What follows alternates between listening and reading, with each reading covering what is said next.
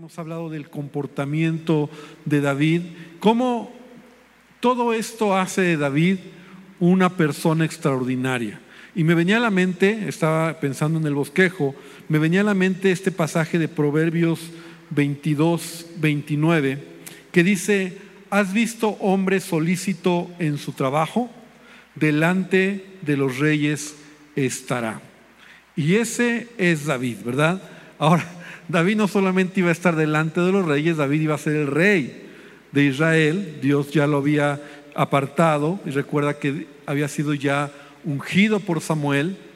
Y aunque yo creo que David no entendía mucho cómo iba a ser el, el asunto, eso no lo limitó para hacer o para reflejar o revelar que él era un joven diligente, que él era un joven que era responsable. No hablamos ya de eso, ya llevamos cuatro miércoles hablando sobre esa parte de la vida de David, ¿no? Era un hombre, un hombre disciplinado, era un hombre que amaba a Dios, era un hombre que las cualidades que, que le llevaron, ¿verdad?, a tener oportunidades. La semana pasada hablábamos sobre las oportunidades que David tomó, pero también hablábamos sobre no solamente la oportunidad que David tomó, sino también sobre lo que era la vida, la disciplina de David, ¿no? Entonces, la realidad es que él va apenas en un proceso y, no se imagina, porque tú y yo lo vemos ya como la historia pasada, pero él no se imagina todo lo que le falta para llegar a esa posición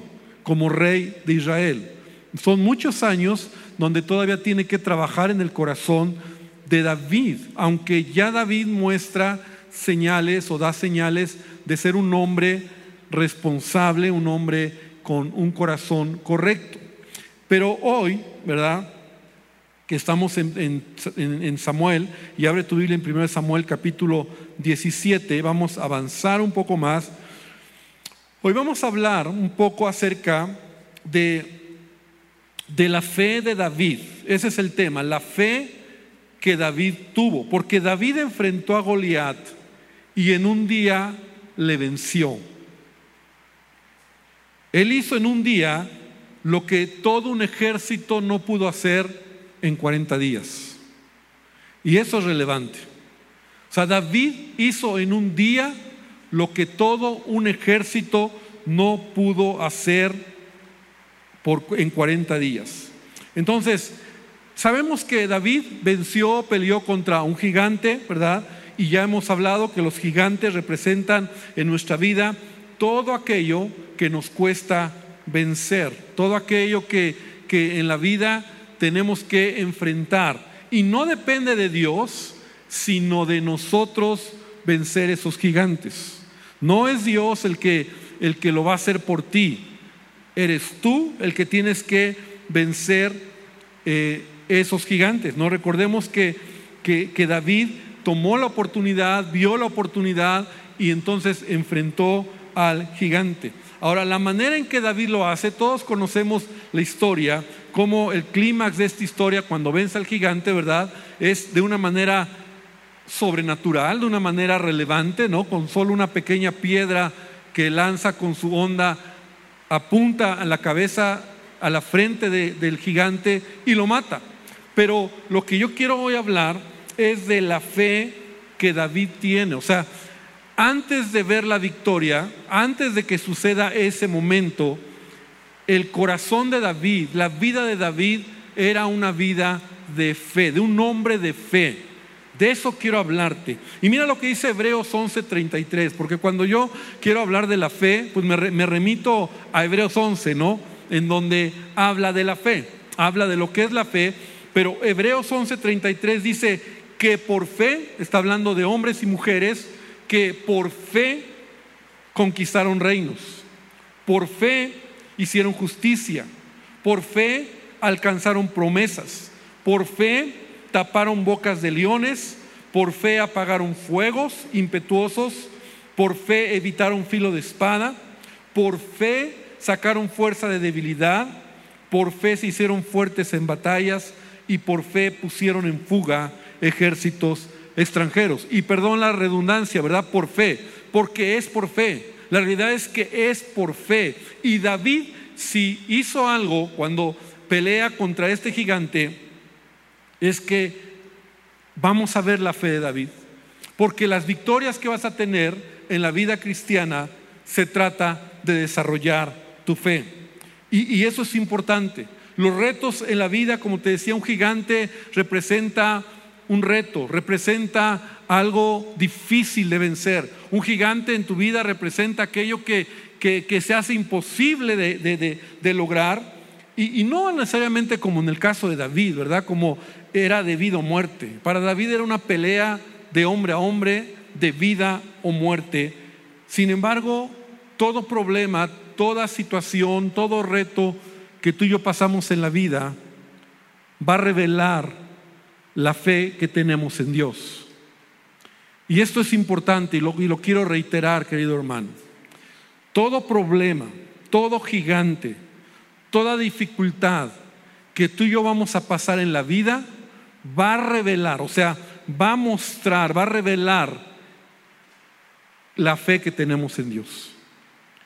Es más, si tenemos fe en Dios, ¿qué tanto tenemos fe en Dios? Porque es bonito decir yo tengo fe en Dios, yo creo en Dios. Cantamos, alabamos, Señor, tú eres poderoso, tú eres grande, te exaltamos. Pero ¿quieres identificar o quieres probar un poquito cómo cuánta fe tienes o cómo está tu fe, entonces, ¿cómo respondemos frente a los gigantes, frente a los problemas, frente a los retos, frente a las dificultades? Porque la fe no es algo pasivo que tienes. La fe es la herramienta más poderosa para ver en esta tierra el poder de Dios. La fe es la herramienta más poderosa que todo cristiano tiene. Jesús dijo en Mateo 17:20, por favor, si estás anotando, si tienes tu Biblia de papel, subrayalo. Jesús dijo, cuando le llevan un chico, ¿te acuerdas la historia? A un joven endemoniado a sus discípulos y que sus discípulos no lo pueden, no pueden reprender ese demonio, no pueden sacar ese demonio de ese joven, ¿no? Que se dice que este, estaba, tenía problemas. Entonces los discípulos dicen, Señor, ¿por qué no pudimos? Señor, ¿por qué? Y entonces Jesús les dice, por vuestra poca fe. Porque de cierto os digo que si tuvierais fe, repite conmigo, si tuviera fe, que dice, si tuvieras fe como un grano de mostaza, dirías a este monte, pásate de aquí allá y se pasará y nada, repite conmigo, nada, nada os será imposible. Entonces nada es imposible porque al que cree todo le es posible. La fe entonces es una herramienta que Dios nos ha dado, no es algo pasivo en tu vida, no es solo una expresión que tú dices, sino es un estilo de vida, es una actitud, es una manera en que tú puedes vencer Jesús lo dijo de esta manera, es tan poderosa que si tú crees, ¿verdad? Aquí dice, si tú crees y dijeres este monte, pásate de aquí allá, se pasará. O sea, en un sentido, Jesús está mostrando el poder de la fe. O sea, está mostrando hasta dónde tu fe te va a llevar. Y para David era necesario, porque para David era vencer un gigante. Para, para David era tomar esa fe y entonces poder avanzar. Así que quiero mencionar hoy tres puntos que nos van a ayudar a ver la fe de David, la fe de este joven, ¿verdad? Al vencer a este gigante. Y lo primero que quiero decirte, y, es algo que ya hemos escuchado, pero la fe, dice la palabra de Dios, la fe viene por el oír. Así dice la escritura. La fe viene, ¿por qué? por el oír que la palabra de Dios. ¿A quién oyes en la vida? Ahora, cuando te hablo de oír la palabra de Dios, estoy hablándote de qué es lo que escuchas, qué es lo que oyes en tu vida. Así como la fe viene por el oír la palabra de Dios, el temor viene cuando oye las palabras del adversario Tú decides a quién vas a oír. Y en nuestras vidas siempre hay una lucha. Lo que oyes es lo que crees. Y lo que crees es lo que vives. De tal manera que esto Satanás lo ha captado muy bien y él sabe que tú vas a responder, el ser humano, Dios nos creó de esa manera, tú vas a responder en la vida de acuerdo a lo que tú escuchas, de acuerdo a lo que tú oyes en tu vida. ¿Qué oyes en tu vida? Porque tú quieres tener fe, entonces tienes que aprender a escuchar las palabras correctas, la palabra de Dios, la voz de Dios, lo que Dios dice de ti y lo que Dios quiere de ti. Pero por muchos años nosotros hemos sido muy dispersos en no identificar qué es lo que estamos oyendo, qué es lo que estamos escuchando en nuestra vida. Satanás sabe que Él no te puede destruir, Él no te puede matar, Él no te puede hacer nada porque la palabra de Dios nos enseña, ¿verdad?, que Jesús murió por nosotros y Él nos guarda y Él nos cuida. Pero Satanás sabe que puede poner palabras, soltar palabras en tu corazón, en tu mente, y si tú oyes palabras que no son palabras de acuerdo a lo que tienes que escuchar, y eso es algo que un cristiano tiene que aprender a disciplinar en su vida, porque mira, en esta batalla que David va a enfrentar con Goliat, él usa sus palabras para amedrentar al pueblo de Israel. Esto es importante.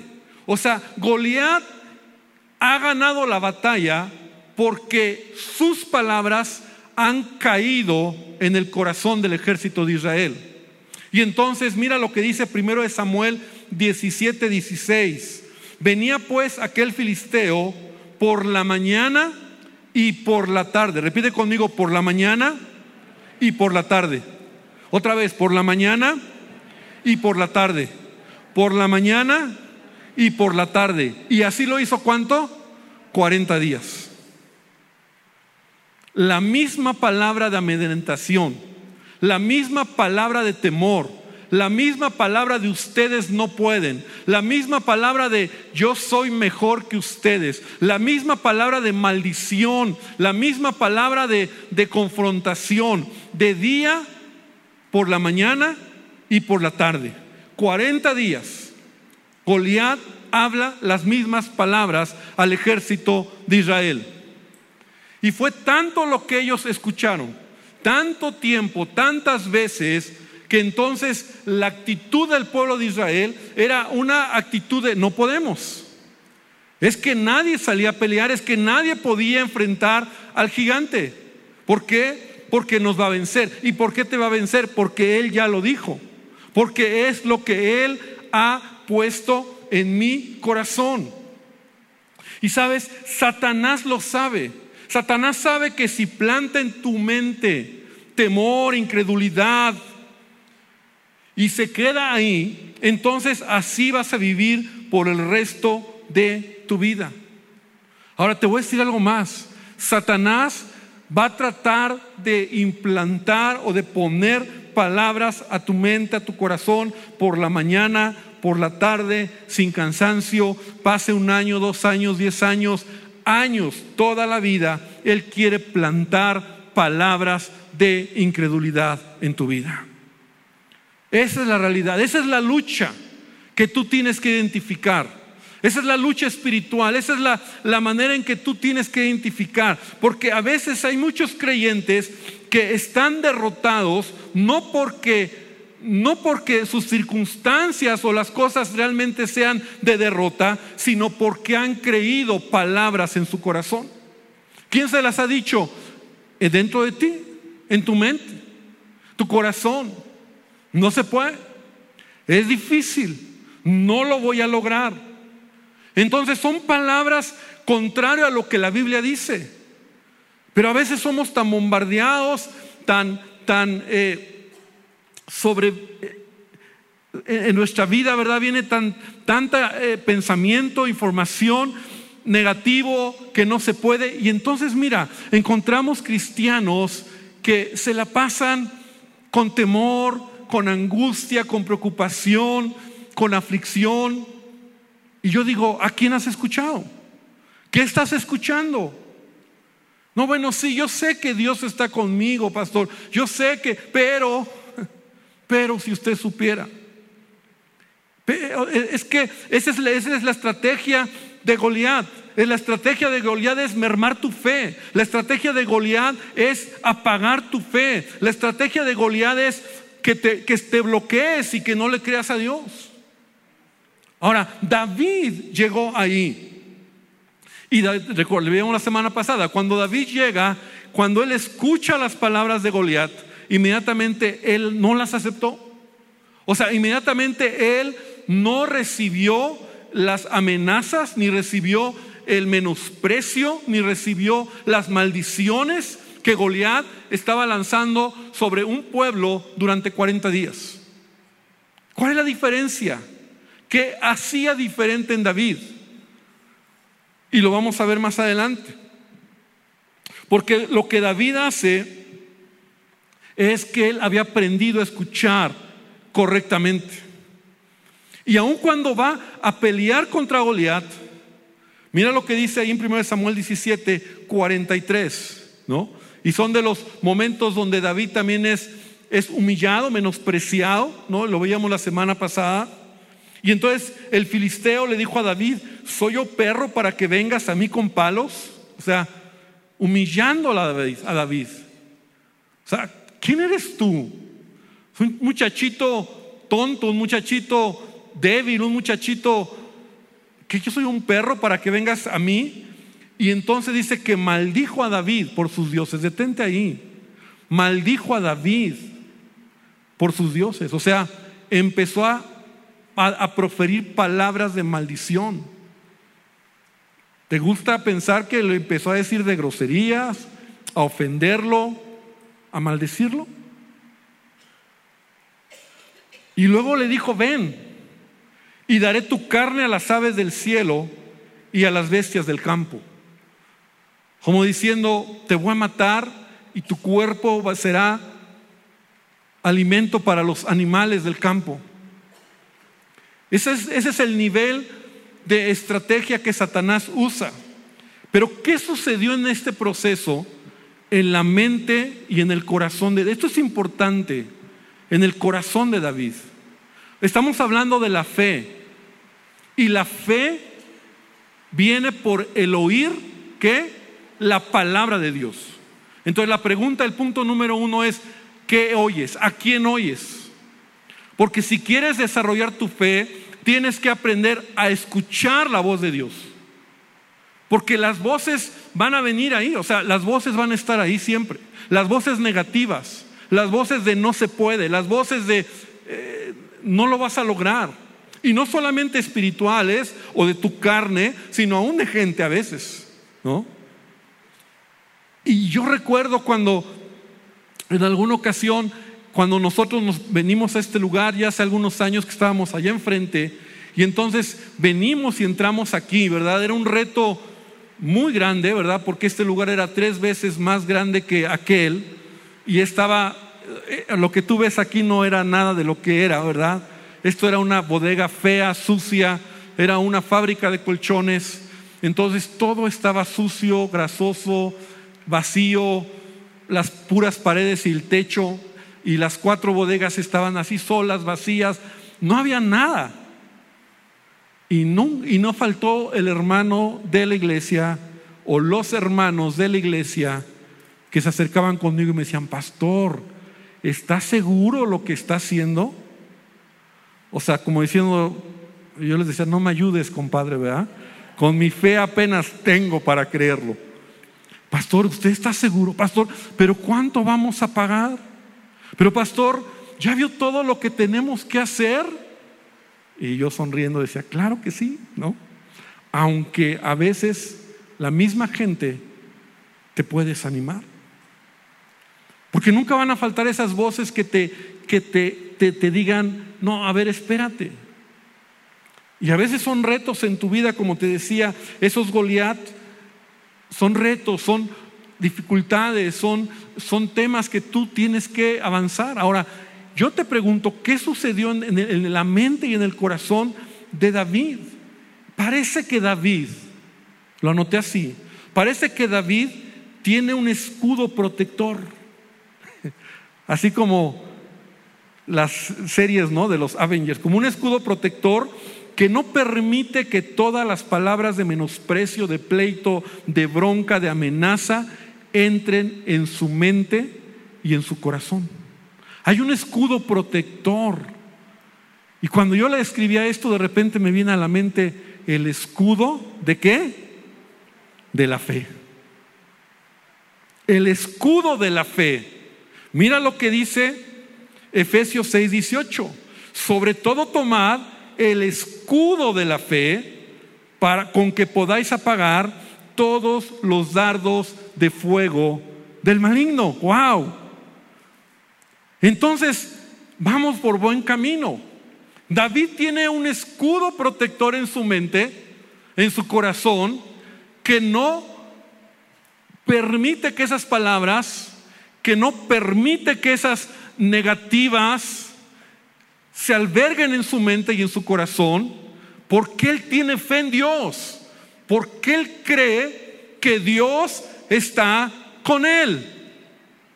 Mira lo que dice en la traducción, en la traducción del lenguaje actual esta escritura, que su confianza en Dios los proteja como un escudo y apague las flechas encendidas que arroja el diablo.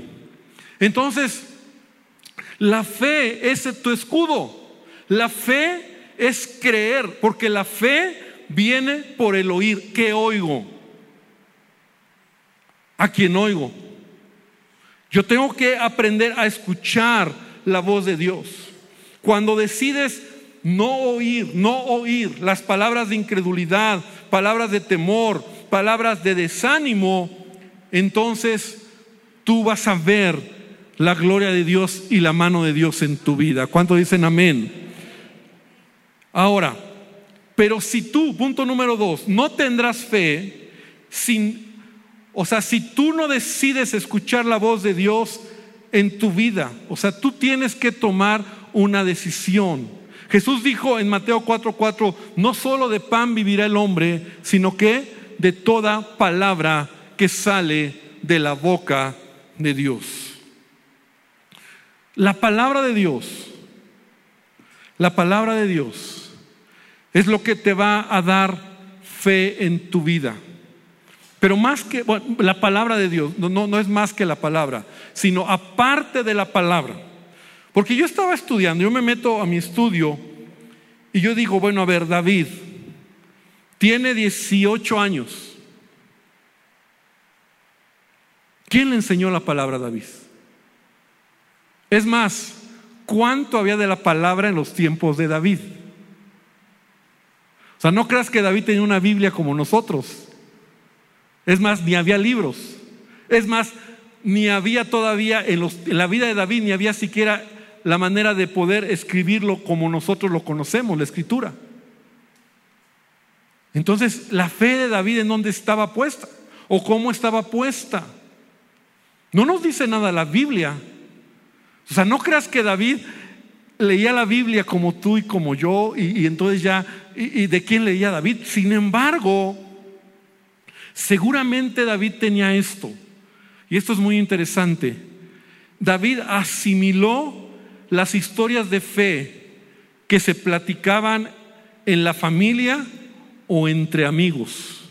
Si algo tiene el pueblo de Israel a la fecha, porque eso es algo cultural y a, lo largo de toda la historia, Israel ha transmitido su historia de generación en generación.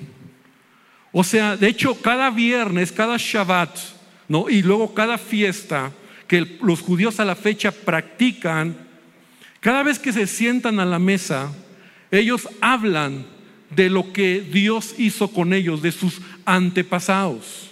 Ellos saben que son descendientes de Abraham. Y yo me imagino que de repente David siendo un niño, no lo dice la Biblia, pero yo me quiero imaginar, porque David no tiene una Biblia. David está apenas muy corto en la historia de todo lo que sería el desarrollo de, del canon de la Biblia, incluso de lo que sería eh, eh, eh, la, la, la fusión de lo que es el Antiguo Testamento, ¿no? De todo lo que nosotros ya conocemos. Eso fue años después. David mismo está haciendo la historia de lo que después se siguió platicando y se fue conformando, pero de David para atrás, yo me imagino que a él junto con su familia, ellos platicaban de cómo Dios los sacó de Egipto con mano poderosa. Y David era un hombre que yo creo que asimilaba esas historias. Y él decía, wow. O sea, él decía, wow, ¿de dónde venimos? No, David. Y le contaban a los padres, porque así era, era la, costumbre, los padres le contaban a los hijos. Y Dios nos sacó de Egipto. Y Dios lo hizo con mano poderosa. Y levantó a un libertador. Y entonces David decía, wow, qué extraordinario. A lo mejor de repente le contaron la historia de, de Josué, ¿no? Cuando Josué eh, derrotó Jericó pero no solo eso, sino le están contando a David que había una mujer, una ramera que ahí había, que se llamaba Raab, que, ayudó al pueblo de Israel, a los espías, para que fueran librados. Pero le dicen a David, pero ¿sabes qué David? Esa mujer Raab es de nuestra descendencia. Porque los judíos en ese tiempo tenían clara de dónde venía su descendencia. Y David viene de ese linaje, de esa descendencia. Esa mujer entró. Y entonces le empiezan a contar a lo mejor todas las historias y le dicen, ¿y sabes qué, David? Hace pocas generaciones atrás, Ruth, tu abuela, una moabita, que Dios la bendijo y, esa mujer tampoco era de, parte del pueblo de Israel, pero le creyó a Dios, entró en tu linaje. Y sabes que David asimiló, esa es la mejor palabra que puedo usar, asimiló todas las historias de fe que él escuchaba.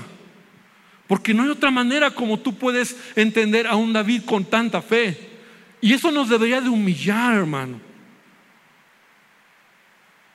Y te voy a decir por qué. Porque tú y yo tenemos al Espíritu Santo que mora en nosotros. Tenemos la Biblia, que es la palabra de Dios. Tenemos los testimonios, que es lo que estamos hoy hablando.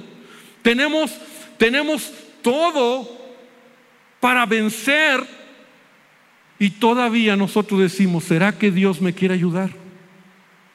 David no tenía tanto. En su vida David, la fe de David era una, una fe en mucho que asimiló de sus padres, de su, de su pueblo, de su cultura, pero no solamente esa era la fe de David. La fe de David también era una fe de experiencia. Es decir, David había probado el poder de Dios en su propia vida. Y esa es la más poderosa. Y te lo voy a decir porque en 1 Samuel 17:37, cuando le dice a Saúl y le dice, Jehová, que me ha librado de las garras del león y de las garras del oso, él también me librará de la mano de este filisteo. Esa es una fe que tú sabes que Dios ha estado contigo en momentos difíciles. Y esa era la fe de David. Esa era la fe que este joven tiene, ¿verdad? E, e, era una fe que a lo mejor tú no tenía una Biblia. Hermano, esto debería nosotros de mostrarnos y decir, wow. Y mira, David va a enfrentar a un hombre, a un gigante que literalmente mide casi tres metros, un, hombre violento, un hombre maldiciente. Y, David tiene fe. Y nosotros nos hundimos en, en bronquitas a veces. Ay Señor, no estás conmigo. Ay Señor, ¿por qué no me ayudas?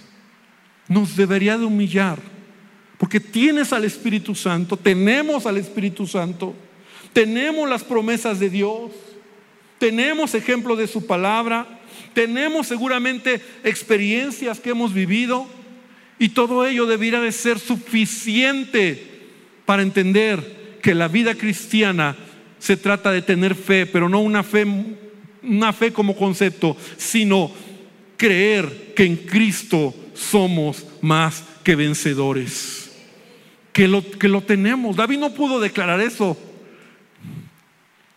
A lo mejor en alguna manera lo pensó, lo, pero, pero esa era la fe de David.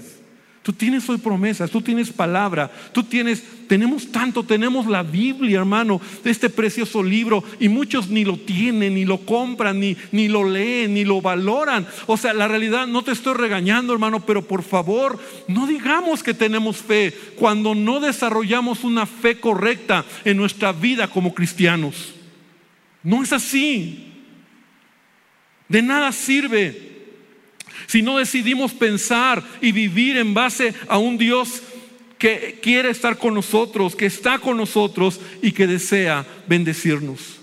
Entonces David tiene una fe porque él había oído la palabra de Dios, pero él había decidido creer a lo que Dios había dicho de ellos como, como nación, él como parte de ser israelita y él había creído a Dios y cuando va con Saúl a él no se le olvida y él le dice, mira Saúl, yo no sé si tú tienes temor, pero yo te voy a decir algo, Dios está conmigo, Dios me va a ayudar, Dios me ha ayudado antes, Dios me va a ayudar ahora. Y esa es la fe que tú y yo debemos desarrollar en nuestra vida como cristianos. Tenemos que oír, tenemos que meditar, tenemos que estudiar la palabra de Dios. No, no, no, no, no, no te hablo, y cuando te hablo de asimilar la palabra de Dios, es muy diferente de oír una predicación. ¿Por qué hoy está tan de moda oír predicaciones? Ahora, no está mal que escuches predicaciones en, en tu teléfono, puedes escuchar tantas predicaciones.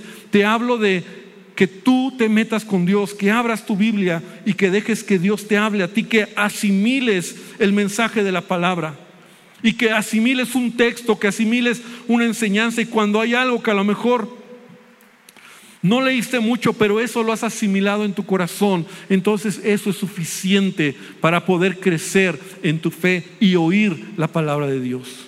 Entonces, hermano, tenemos que decidir que nosotros en nuestra vida debemos de tener esa clase de fe, un escudo que nos proteja de todas las palabras contrarias. Porque Goliat va a venir día y noche tratándote, tratando, perdón, de, de contrariar la palabra. Que cuando tú dices, no, no es así. No, yo creo en Dios. No, Dios está conmigo. No, Dios es mi fortaleza.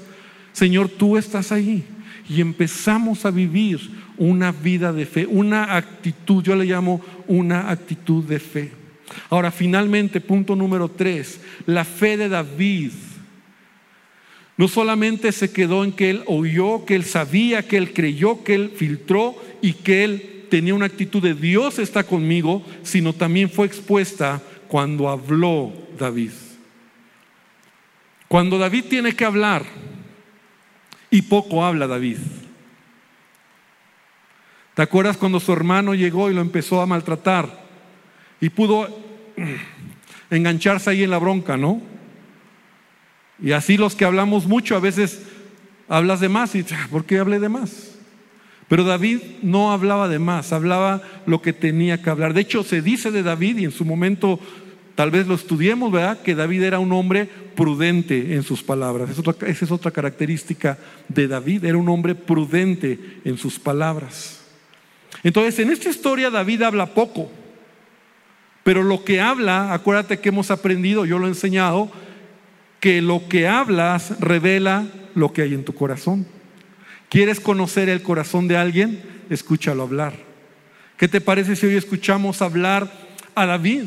Porque la única vez donde él habla con, con fuerza, donde él habla con determinación, es cuando le habla al gigante. Y esa es una palabra de fe. Esa es una palabra en una actitud. Todo lo anterior Dios está ahí. Él tiene un escudo de fe, él filtra lo que, va a oír, él le cree y decide creerle a Dios, pero ahora él habla palabras de fe. Y sí podemos y debemos hablar palabras de fe. Sí lo tenemos que hacer. Y, y, lo digo con mucho cuidado, pero sí tenemos que separarlo, porque en algún tiempo atrás hemos escuchado donde dice, no, no declares, no hables, no, no, no es como que yo lo declaro. Y yo, yo estoy en contra de esa manera tan alegre de decir o de pensar o de declarar. Pero cuando en tu corazón hay fe de la abundancia del corazón, habla la boca. Y yo puedo hablar y decir, Señor, tú estás conmigo, tú eres mi ayuda, tú me vas a guardar. Yo voy a hacer este día bendecido porque tú estás conmigo. Tú estás hablando en una actitud de fe. Y mira lo que David en 1 Samuel 17, 45, ya para ir aterrizando, dice. Entonces dijo David al filisteo, habló David. Repite conmigo, habló David. Vamos a conocer el corazón de David por la manera en que habla. Tú vienes a mí con espada y lanza y jabalina. Tú vienes a mí con espada, lanza y jabalina. Mas yo vengo a ti en el nombre de Jehová de los ejércitos, el Dios de los escuadrones de Israel, a quien tú has provocado. Jehová te entregará hoy en mi mano y yo te venceré. Esas son palabras de fe. Te cortaré la cabeza y daré hoy los cuerpos de los filisteos a las aves del cielo y a las bestias de la tierra. Y toda la tierra sabrá que hay Dios en Israel. Y sabrá toda esta congregación que Jehová nos salva con espada y con lanza, porque de Jehová es la batalla y Él os entregará en nuestras manos. Cada vez que yo leo esto, la piel se me pone chinita. Cada vez que yo lo leo, lo enseño, me emociona. Es una, es una declaración tan fuerte, tan poderosa, tan llena de, de fuerza, de fe, de, de guerra, de, de, de Dios está contigo. Dios está ahí. Son palabras firmes. Un David que está convencido, no está tanteando. Él sabe que Dios está con él. Y una vida de fe, hermano, es una persona, un hombre o mujer que habla en fe, que cree en fe, que visualiza en fe y que habla en fe. La fe es algo que tú tienes que no solamente decidir oír la palabra, porque lo que oyes es lo que eres, oyes la palabra, oyes la, cuando, cuando lees la palabra, cuando le decides creer a Dios, estás teniendo fe y, proteges ese, ese, ese pensamiento de, de todo engaño. Es que no se puede, no, no, no, yo soy hijo de Dios, Dios está conmigo. Pero cuando tú ya llegas al punto de decir, no solamente lo creo, sino también yo, yo camino en la fe creyendo que Dios está conmigo. Y entonces David declara una palabra y fue suficiente entonces el clímax, que tomara una piedrita de las cinco piedras que llevaba, la pone en su onda. Y, el gigante dice que se puso y David corrió al campo de batalla frente a él, yo creo. Y ahí viene el gigante contra David y David y lanza la piedra. Y Dios le colocó la piedra en la frente al gigante. Y de un solo golpe, Goliat cayó y fue vencido por David. David corre, una vez que Goliat cayó, tal vez no se murió, tal vez estaba muerto, simplemente corre y remata al gigante. Hermano, los gigantes en nuestra vida van a aparecer de, repente. David ese, día yo creo que no se levantó, o esa mañana no se levantó pensando, hoy voy a matar a un gigante.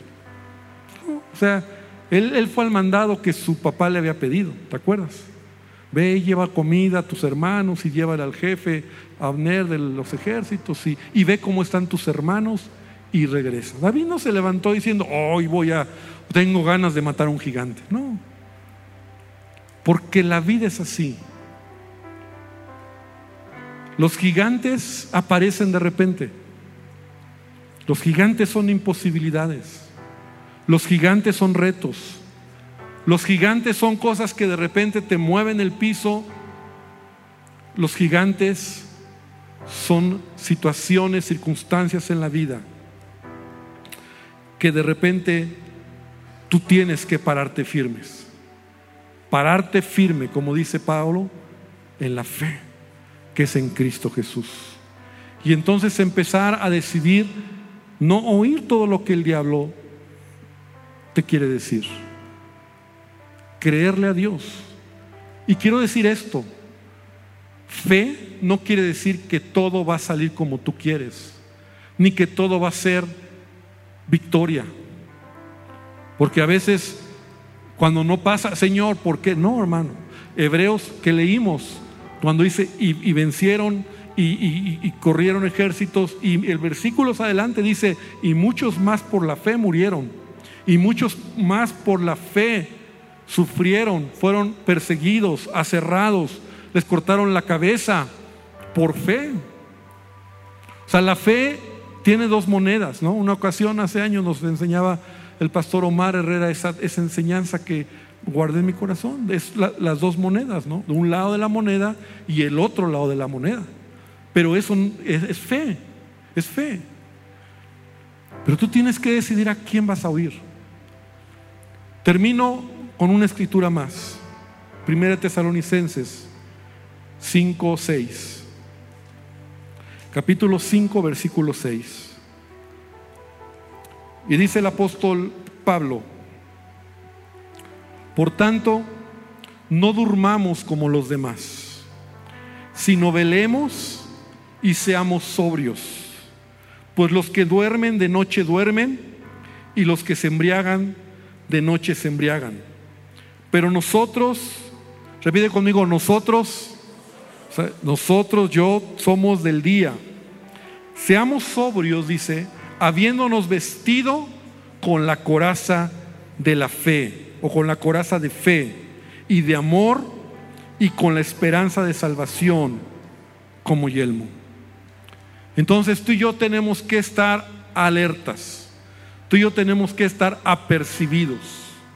La vida cristiana, sí, la vida te va a tomar por sorpresa, ves, situaciones que de repente llegan, pero cuando tú has desarrollado en tu vida esa fe, entonces tú puedes levantarte y decir, Señor, tú estás conmigo, tú estás conmigo, tú eres mi ayuda.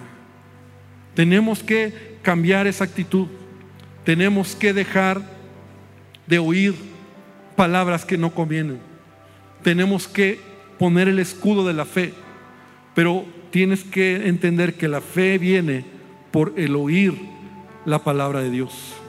Si no estudias, si no lees, si no hay palabra, pues no se trata solo de decir, yo puedo, yo puedo, yo puedo, y Dios está conmigo, sino que en verdad hay una fe genuina. Y yo en esta noche te quiero invitar a que podamos orar. La fe de David es una fe y es la primer momento, es el primer momento o la primera vez que podemos ver un rasgo de la fe de David. Es la primera victoria que él tiene de manera wow, ¿no? Es la primera batalla que David va a pelear. Y ahí ya está revelando mucho la vida de David. Yo quiero invitarte a que cierres tus ojos. Y que hoy vengamos delante de Dios y tú puedas presentar delante de Él y decirle, Señor, ayúdame. Yo no sé cuáles son tus Goliaths. Yo no sé cuáles son tus retos, yo no sé cuáles son las cosas imposibles. Pero hoy podemos venir a Él y decirle, Señor, yo quiero creer a tu palabra. Señor, tú estás conmigo. Tengo a tu Espíritu Santo, tengo la obra de Cristo en mi vida. Tengo tu palabra. Tengo los ejemplos, las historias de fe, como David y tantos más. Y tengo el testimonio que he visto que tú has estado conmigo. Señor, es suficiente para crecer en fe, para levantarme en fe, para no no estar escuchando palabras contrarias a lo que tu palabra dice. No estar oyendo palabras contrarias a lo que tú has dicho de mí. Señor, yo decido poner el escudo de la fe, porque el escudo de la fe protegerá mi corazón, mi mente. Señor, yo lo creo. Y yo lo creo porque porque tú estás conmigo, Señor. Padre, que pueda vencer esos gigantes. Señor, que pueda mirar cómo tú me ayudas y tú guías mis pasos. Hoy dile al Señor, Padre, dirige mis pasos, dirige mi camino, enséñame el camino por donde debo andar. Señor, dame gracia, Señor, dame favor. Señor, te pido que tú, Señor, alimentes por tu Espíritu Santo mi fe, Señor. Padre, si tuviera fe tan pequeña como un grano de mostaza, Señor, podría ser y ver grandes cosas, Dios. Señor, aún te lo digo como uno de tus discípulos o una persona te dijo, Señor, aumentame la fe. Señor, aumentame la fe. Señor, pero que mi fe pueda mirar las cosas, Señor, que tú tienes para mí. Señor, te pido esta noche por tu iglesia. Te pido esta noche por mi propia vida. Señor, ayúdanos, Señor. Padre, porque todos tenemos diferentes medidas de fe. Señor, estamos en diferentes eh, momentos, en diferentes lugares de fe cada uno. Señor, pero no importa en qué nivel estamos, lo importante es que crezcamos, Señor, que avancemos, Señor, que que los nuevos retos, los nuevos gigantes, los nuevos eh, temores que hay en nosotros, Señor, los rompamos y podamos extendernos creyendo que tú estás con nosotros, Señor.